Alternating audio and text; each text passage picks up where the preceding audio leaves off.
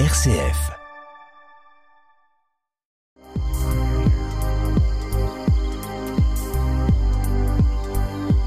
Au ras des pâquerettes, Étienne Dallaire.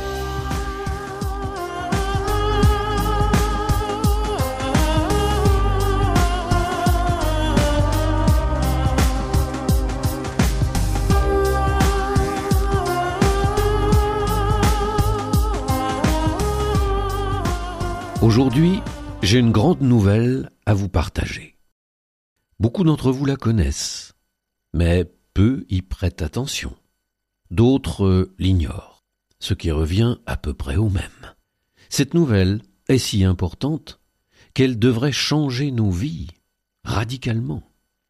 Changer notre façon de penser, d'agir, d'appréhender les autres, de regarder le monde qui nous entoure. Elle est bien plus importante qu'un remaniement de gouvernement ou la chute des prix du pétrole. Cette nouvelle, la voici si vous êtes prêt à l'entendre. Dieu habite en vous. Oui, je répète, Dieu habite en vous. Prenez le temps, là, tout de suite, de considérer cette nouvelle quelques instants. Vous êtes à la maison, cessez votre activité. Vous êtes au travail, concentrez-vous mentalement sur cette nouvelle. Vous êtes en voiture, arrêtez-vous sur le côté, éteignez votre moteur. Où que vous soyez et quoi que vous fassiez, redites à voix basse ou dans votre cœur, lentement, Dieu habite en moi. Vous vous rendez compte de ce que vous venez de dire?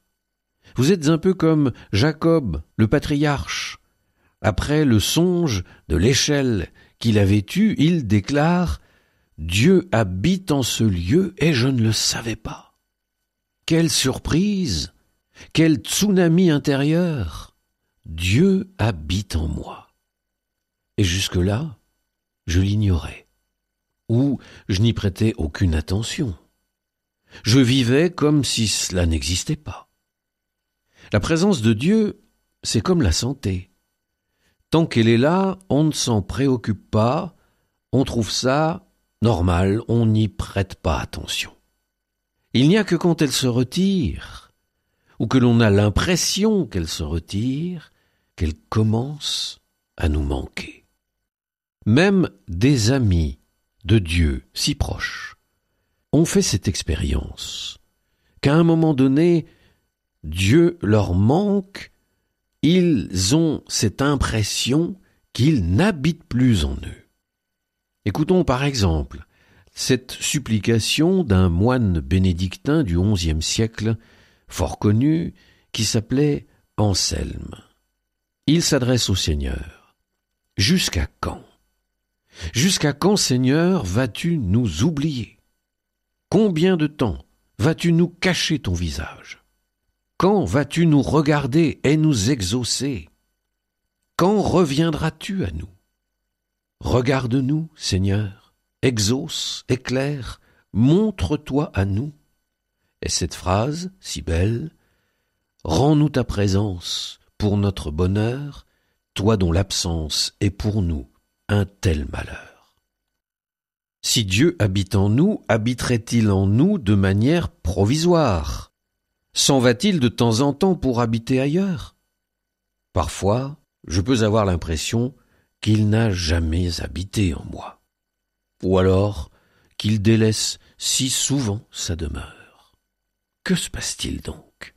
Eh bien, je vous propose une petite histoire juive qui nous éclairera sans doute sur ce sujet.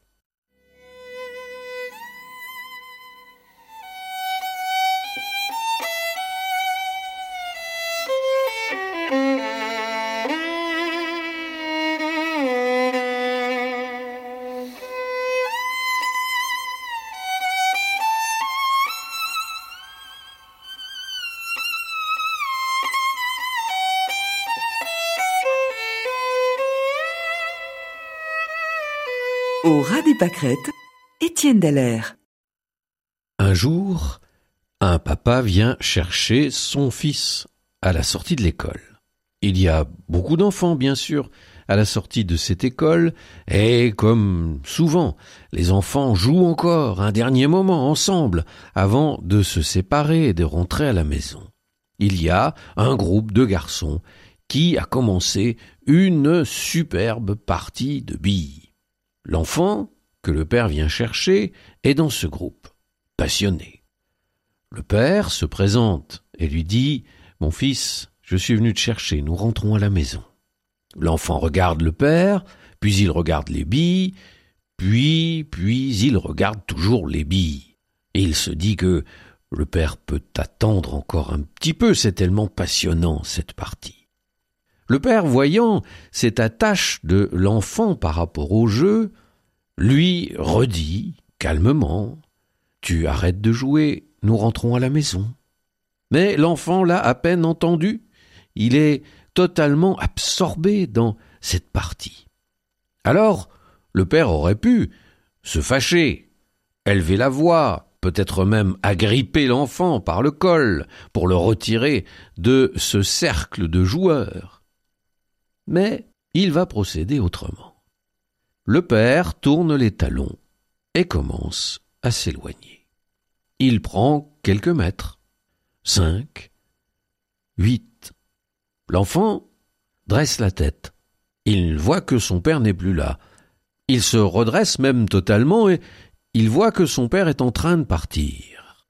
Mais il est encore très pris par ce jeu, après tout son père n'est pas si loin, et il se remet à jouer. Le père continue à s'éloigner. Vingt mètres, vingt-cinq mètres, trente mètres. Alors l'enfant à nouveau se relève, voit son père, qui est maintenant à distance raisonnable. Et cette distance va faire qu'il aura la force de s'extraire du jeu.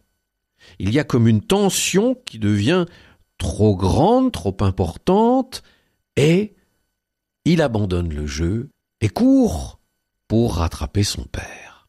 Cette histoire nous dit beaucoup de notre relation avec Dieu. Et nous nous apercevons que parfois, si Dieu semble absent, il fait semblant d'être absent. Comme le père fait semblant de rentrer à la maison sans son fils, jamais il ne va faire une chose pareille.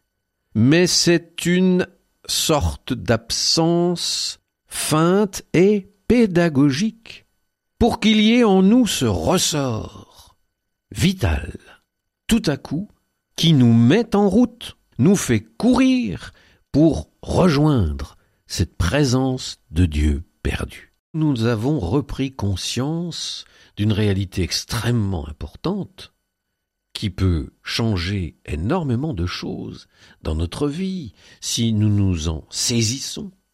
Cette réalité est que Dieu habite en nous. Et nous nous sommes également posé la question de savoir s'il habitait en nous de manière provisoire, de temps en temps, ou bien s'il habitait en nous de manière permanente. Nous savons, finalement, que Dieu ne fait jamais dans le provisoire. Ça n'est pas son genre. Tout ce qu'il fait a vocation d'éternité. S'il habite en nous, il habite en nous tout le temps et à jamais. Mais comment se fait-il que Dieu habite en nous? Ne suffit-il pas qu'il habite avec nous? C'est déjà beaucoup. C'est-à-dire, ne suffit-il pas qu'il nous rejoigne, qu'il nous accompagne, qu'il partage nos peines et nos joies, qu'il nous guide? Le nom du Messie dans la bouche d'Isaïe n'est-il pas Emmanuel, ce qui signifie Dieu avec nous? L'évangile de Jean nous dit qu'il a dressé sa tente parmi nous. Cela veut dire qu'il nous a rejoints, qu'il partage notre condition. Et nous voyons déjà cela se profiler dans les récits de l'Ancien Testament, où Dieu habite d'abord avec son peuple, sous la tente, dans le désert, sous la forme de l'arche d'alliance. Mais l'arche d'alliance n'est pas au cœur du campement des Hébreux. Il reste en dehors, sous une tente bien spécifique. Et pourquoi reste-t-il en dehors? Bah, D'abord parce que c'est la première fois que Dieu se fait si proche, et peut-être que dans un premier temps, on ne peut pas se faire à l'idée que cette présence de Dieu va demeurer au cœur même du campement. Mais il y a aussi une autre raison, importante, pédagogique comme toujours. S'il y a une distance, cela nécessite de la part des hommes une démarche volontaire, consciente, pour aller jusqu'à la présence de Dieu. Et puis ensuite, Dieu va habiter au cœur même de la cité de Jérusalem, pas dans un premier temps. Dans un premier temps, il est encore sous une tente de l'autre côté de la vallée du Cédron. On l'a toujours mis un peu à part. Mais, un beau jour, David va avoir sur le cœur de construire une maison pour Dieu, qu'il ne soit plus dans cette précarité, puisque eux-mêmes ne sont plus dans cette précarité.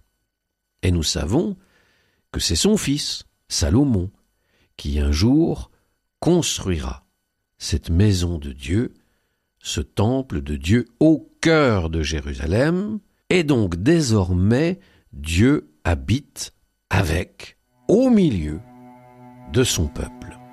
N'est-ce pas suffisant?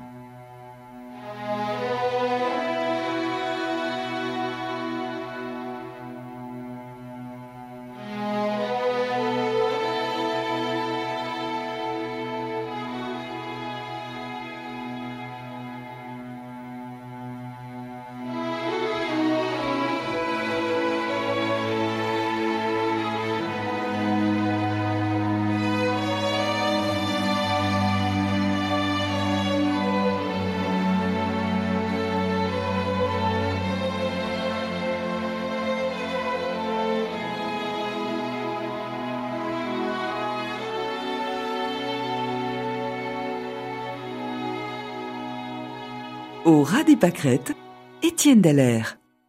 Nous avons évoqué la construction du temple de Jérusalem, maison de Dieu au cœur même de la cité des hommes. C'est intéressant de penser que le temple de Jérusalem avait été construit au cœur même de la cité des hommes et non pas, comme souvent on le voit dans d'autres traditions, le temple construit en haut d'une colline un peu à l'écart. Mais là, non, proche, tout proche. Nous avons évoqué aussi en Jésus cette présence de Dieu parmi nous. Comme le dit l'évangile de Saint Jean, il a dressé sa tente parmi nous, il a habité parmi nous, et cette nouvelle est une chose extraordinaire. Nous savons que Dieu n'est pas à chercher au fin fond des circonvolutions de l'infini, qu'il n'est pas inaccessible. Oui, nous pouvons nous dire Dieu s'est fait proche, tout proche, il est tout proche de nous. Mais si cela s'arrêtait là, ça ne me servirait pas à grand chose. Oui, c'est admirable que Dieu ait ainsi rejoint les hommes et manifesté sa présence si proche. Mais cela n'est pas suffisant pour changer profondément quelque chose à ma vie. C'est pourquoi il ne s'arrête pas en chemin. Son but était d'habiter en nous, pas seulement avec nous. Ainsi Dieu n'est pas seulement un compagnon qui nous protège, nous accompagne, nous rassure, nous console, mais il veut véritablement nous transformer de l'intérieur. Pourquoi faire? Nous avons été créés, comme le dit la Genèse, à l'image, à la ressemblance de Dieu. Oui, nous sommes faits à la ressemblance de Dieu. Ça veut dire que nous ne sommes pas exactement comme lui, mais nous lui ressemblons. Nous avons quelque chose de lui en nous. Pour prendre une image, on pourrait parler de ce lien qui existe par exemple entre la sculpture et le sculpteur. Il y a quelque chose du sculpteur dans la sculpture, à tel point que, avec un peu de connaissance, on peut reconnaître très vite en voyant une sculpture quel est son créateur. La sculpture est à la ressemblance du sculpteur. Eh bien, cette ressemblance avec Dieu est notre bien le plus précieux, et c'est en venant habiter en nous que Dieu va produire ce changement, ce travail, cette évolution extraordinaire pour que nous entrions davantage dans cette ressemblance avec lui. Depuis le début de cette semaine, je vous affirme que Dieu habite en vous. Mais serait-ce là une affirmation gratuite? Une idée peut-être qui m'est passée par la tête Qu'est-ce qui étaye cette affirmation? Eh bien, si je prends dans l'évangile de Jean chapitre 14 verset 23, je trouve cette parole. Jésus dit, Si quelqu'un m'aime, il gardera ma parole, mon Père l'aimera. Nous viendrons à lui et nous ferons notre demeure chez lui. Je vous disais que c'est le but de Dieu au final. Venir demeurer en nous, s'installer chez nous, en nous. Regardez la rencontre par exemple de Jésus avec le petit Zachée à Jéricho. Zachée est monté sur un promontoire pour voir Jésus. Il a le désir de voir Jésus. Il en a entendu parler, il a entendu parler des miracles, des multiplications de pain, des paroles, il veut voir Jésus, il est intrigué. Et lorsque Jésus passe, sous le sycomore sur lequel le petit Zachée s'est perché pour le voir, Jésus a cette parole. On la trouve dans l'Évangile selon Saint Luc chapitre 19, à partir du verset 5. Arrivé à cet endroit, Jésus leva les yeux et dit, Zachée, descends vite. Aujourd'hui, il faut que j'aille demeurer dans ta maison. Vite, il descendit et reçut Jésus avec joie. Voyant cela tous récriminés, il est allé loger chez un homme qui est un pécheur. Et à la fin, lorsque Jésus ressort de chez Zachée, il déclare Aujourd'hui, le salut est arrivé pour cette maison. Et nous avons dans cette histoire, dans cette rencontre, comme une sorte de parabole pour nous. Voilà ce que Jésus veut faire. Il veut non pas que nous le cherchions dans les hauteurs, dans les hautes sphères, et que pour cela nous soyons obligés de grimper au-dessus des autres, mais il veut descendre dans notre maison. Et c'est là, au plus profond de nous-mêmes, qu'a lieu la rencontre, le partage, et chez Zachée, on peut parler de conversion, puisque suite à cette rencontre, chez lui, dans sa demeure, il décide de rendre le quadruple de ce qu'il a pu prendre aux autres, prendre de manière malhonnête, cela s'entend. J'ai pris cet exemple de Zachée, j'aurais pu en prendre d'autres. L'exemple de Lévi Matthieu, lorsque Jésus l'appelle, que Matthieu se lève pour le suivre, où retrouvons-nous Jésus? Chez Matthieu, dans sa maison, avec ses amis, en train de prendre un repas ensemble. Tout cela nous montre le désir que Jésus a, que Dieu a, de venir habiter chez nous, de demeurer en nous.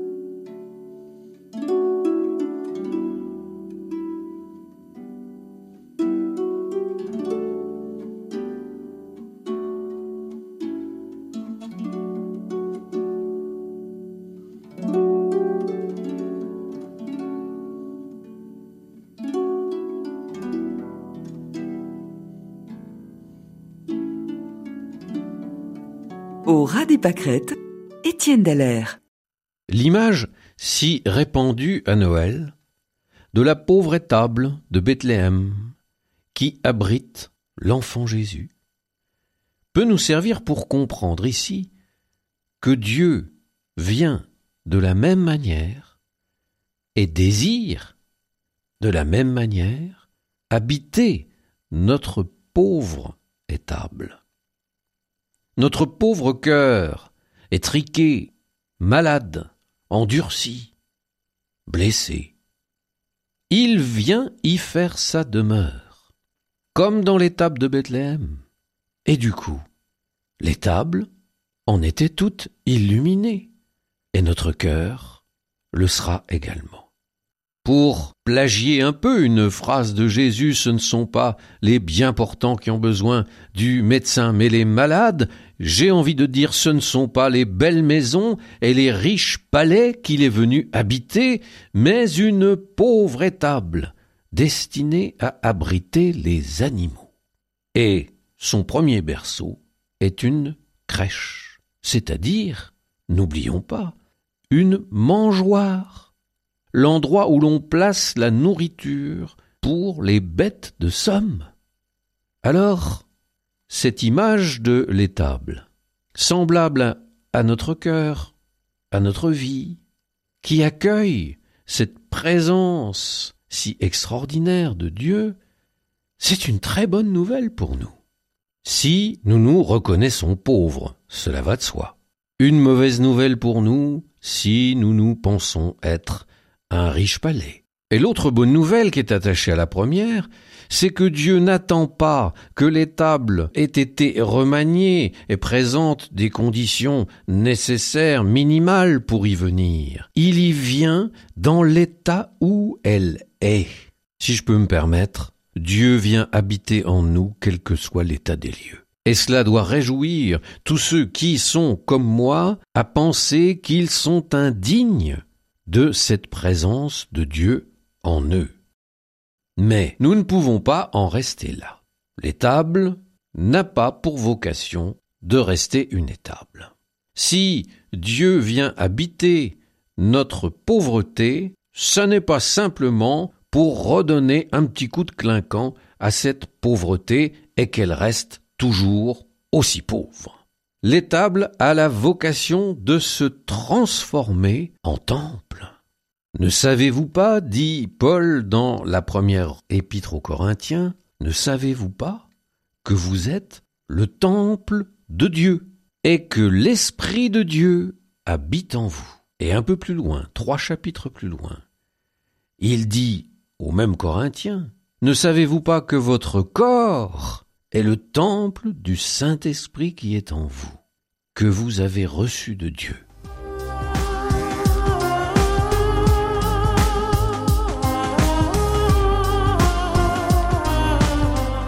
Nous étions restés dans notre dernier entretien sur deux phrases que nous avions trouvées dans l'épître, la première, de Paul aux Corinthiens. La première, chapitre 3, verset 16, Ne savez-vous pas que vous êtes le temple de Dieu et que l'Esprit de Dieu habite en vous? La seconde, au chapitre 6, verset 19, Ne savez-vous pas que votre corps est le temple du Saint-Esprit qui est en vous, que vous avez reçu de Dieu? On a presque l'impression que la seconde phrase vient pour éviter de mauvaises interprétations de la première.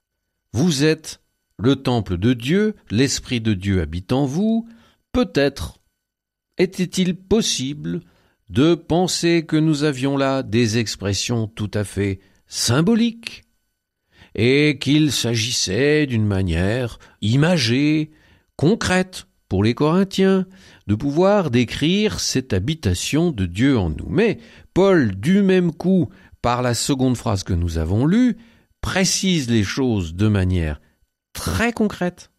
Votre corps, pas votre âme, votre esprit, votre je ne sais pas quoi, votre corps est le temple du Saint-Esprit qui est en vous. Il s'agit donc bien, j'oserais dire, d'une vraie présence. Pas une présence symbolique sous une forme plus ou moins évaporée, une vraie présence concrète, matérielle. Votre corps est le temple du Saint-Esprit. Oui, nous sommes bien là dans le concret parce que dire à des Grecs qu'ils sont le temple de Dieu, qu'est-ce que cela signifie? Eh bien des choses très concrètes. Qu'en eux, Dieu réside. Que pour s'adresser à lui, ils peuvent donc le faire en tout lieu et en tout temps, puisqu'ils sont eux-mêmes le temple de l'Esprit. Ils n'ont pas à monter la colline ou à se rendre à l'autre bout de la ville pour prier Dieu. C'est aussi en eux qu'ont lieu les sacrifices. Bref, leur vie tout entière, celle du corps et celle de l'esprit, devient toute tournée vers Dieu et prend tout son sens par cette présence de Dieu. Habités par la présence de l'Esprit, ils deviennent ce que l'on a appelé d'une manière un peu compliquée théophores, c'est-à-dire porteurs de Dieu, ambassadeurs de Dieu, où qu'ils aillent, quoi qu'ils fassent, ils amènent avec eux cette présence de Dieu. Maintenant, il est aussi tout à fait clair que de dire vous êtes le temple de Dieu a des échos très particuliers dans le cadre du judaïsme et de ce qu'a été dans le judaïsme et dans les débuts du christianisme. N'oublions pas que le temple de Jérusalem ne fut détruit qu'en 70 après Jésus.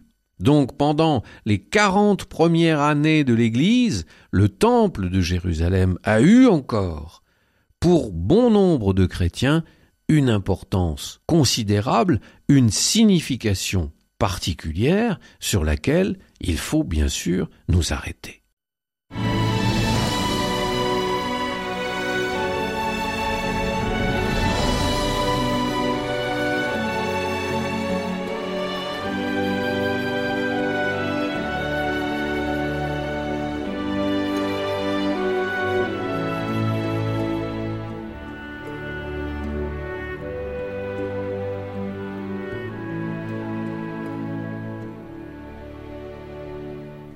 Au ras des pâquerettes, Étienne.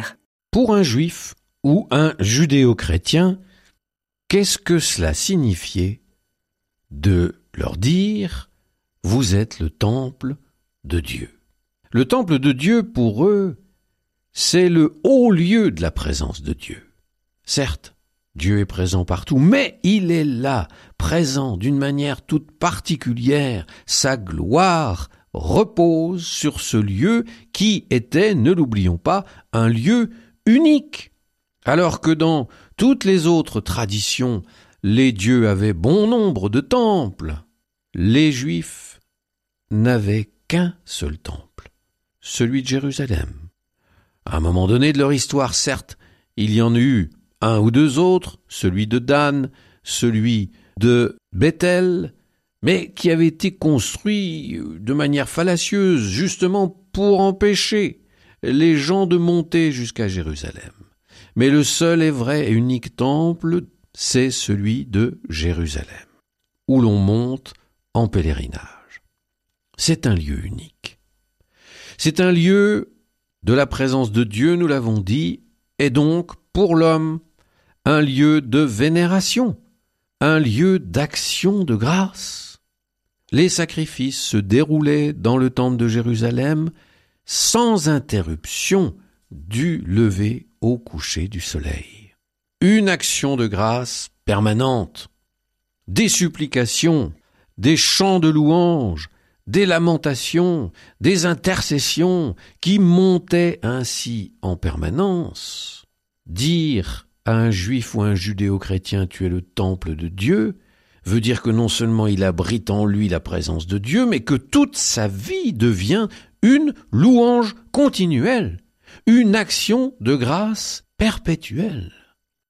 Si la petite étable dont nous parlions a pour vocation de se transformer en temple, voyez tout ce que cela engendre.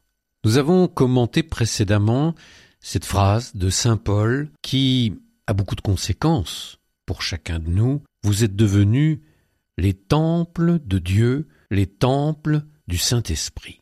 Alors, il nous faut peut-être rappeler très brièvement comment était constitué le temple de Jérusalem et donc quelle est la signification profonde de cette phrase et aussi de l'intervention de Jésus dans les évangiles chassant les marchands du temple. Pour aller à l'essentiel, le temple de Jérusalem comportait trois grandes parties. Une première partie, je dirais, c'est la maison de Dieu. Ce bâtiment dans lequel se trouve le lieu de résidence de la présence de Dieu. Notons que cette présence est là au fond de ce bâtiment, dans l'obscurité totale. Jusqu'à la prise de Jérusalem par euh, les Babyloniens en 587 avant Jésus, il y avait dans cette pièce l'arche d'alliance, construite dans le désert, à l'intérieur de l'arche d'alliance, un morceau des tables de la loi, un fragment de la manne qui nourrissait les pères dans le désert, et un morceau du bâton d'Aaron qui avait fleuri lors de la révolte de Corée. Je referme cette petite parenthèse. Premier lieu donc, le lieu d'habitation de Dieu. Second lieu, nous pourrions dire le lieu de la prière, l'espace de la prière. D'abord la cour des prêtres, avec l'autel des sacrifices, puis autour la cour des hommes, et enfin la cour des femmes juives. Ici, c'est l'espace de la prière, de l'expression intelligente de la prière. On chante des psaumes, des hymnes, on célèbre, on rend grâce à Dieu, on fait aussi monter des intercessions. Et puis, troisième espace, c'est cette immense esplanade qui est tout autour là où tout le monde peut venir, les juifs et les non-juifs. On va, on vient, on se salue, on discute, on fait des affaires peut-être quelquefois. On écoute les grands maîtres qui enseignent sous les colonnades. Et c'est ici, on pourrait dire, une sorte de sas de décompression entre le sacré et le profane. Quand vous sortez de l'esplanade, alors vous êtes totalement dans la ville. Remarquons que nos églises, pendant des siècles, vont reprendre ce schéma de trois parties. Nous avons devant nos cathédrales les fameux parvis des cathédrales, cette, cette espèce d'endroit qui est encore dans la ville, mais déjà qui appartient à l'église, au lieu saint, où aussi on se rencontre, on se salue, on partage des nouvelles. Il y a ensuite la nef de l'église où se trouve le peuple de Dieu, ce lieu où on parlait tout à l'heure du lieu de la prière. Et puis, enfin, il y a le cœur. Le cœur qui est lieu d'habitation de la présence de Dieu, d'ailleurs souvent honoré dans nos églises ou nos chapelles par le tabernacle et la présence eucharistique.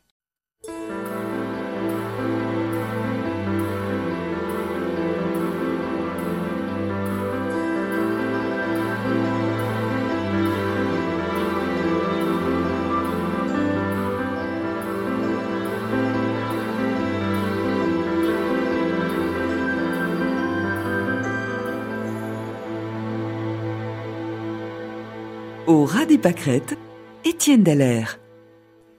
Il est intéressant de constater que ce plan en trois parties du Temple de Jérusalem correspond à l'identité, la structure profonde de l'homme. L'homme est saisi dans la Bible comme étant en trois parties. Bien sûr, on ne peut pas les couper, les séparer les unes des autres. La première partie, c'est la partie la plus extérieure, c'est l'esplanade du temple. À travers nos sens, nous sommes en relation avec le monde, avec les autres, et il se produit un certain nombre d'échanges, d'enrichissements entre le monde et nous, entre nous et le monde. C'est cette partie la plus extérieure de nous-mêmes, mais ô combien importante, car permettant ce lien. La seconde partie, que l'on pourrait appeler l'âme. Mais il faut y mettre beaucoup de choses. Dans ce terme, il faut y mettre l'intelligence, il faut y mettre la volonté, il faut y mettre les sentiments. Et c'est avec cette âme que nous prions, que nous entrons en relation avec Dieu, avec nos mots, avec notre langue, avec euh, nos musiques, avec nos misères, avec nos joies. Nous sommes dans le dialogue avec Dieu. Et puis enfin, le lieu le plus intérieur, qui dans le temple correspond à cette maison de Dieu, où se trouve la présence même de Dieu, eh bien nous pouvons appeler cela notre cœur, qui est le temple du Saint-Esprit, qui est cette habitation profonde de Dieu en nous, dans le silence et dans l'obscurité? Alors maintenant, quand Jésus vient et met tous les changeurs et les marchands du temple dehors, pourquoi le fait-il? Ils ont le droit d'être là, c'est autorisé. De vendre les animaux pour les sacrifices sur l'esplanade, c'est absolument légal. Pourquoi fait-il cela? Eh bien, est-ce qu'il ne le ferait pas pour nous rappeler que tout ce que nous sommes, esprit, âme et corps, sont destinés à être pénétrés de la présence de Dieu et donc être habités aussi de sa sainteté. Le lieu saint n'est, selon cette attitude de Jésus, pas seulement le lieu enfoui au plus profond de nous-mêmes, où il y a cette présence indicible, mais notre âme et notre corps sont aussi comme irradiés par cette présence de Dieu. Autrement dit, en faisant cela, Jésus n'est-il pas en train de nous dire tout votre être est saint, en tout cas appelé à la sainteté, depuis ce lieu le plus profond qui est en vous jusqu'à l'extrémité de vos pieds. Eh bien, voilà une constatation qui va certainement nous forcer à revenir sur cette notion tellement importante de la sainteté.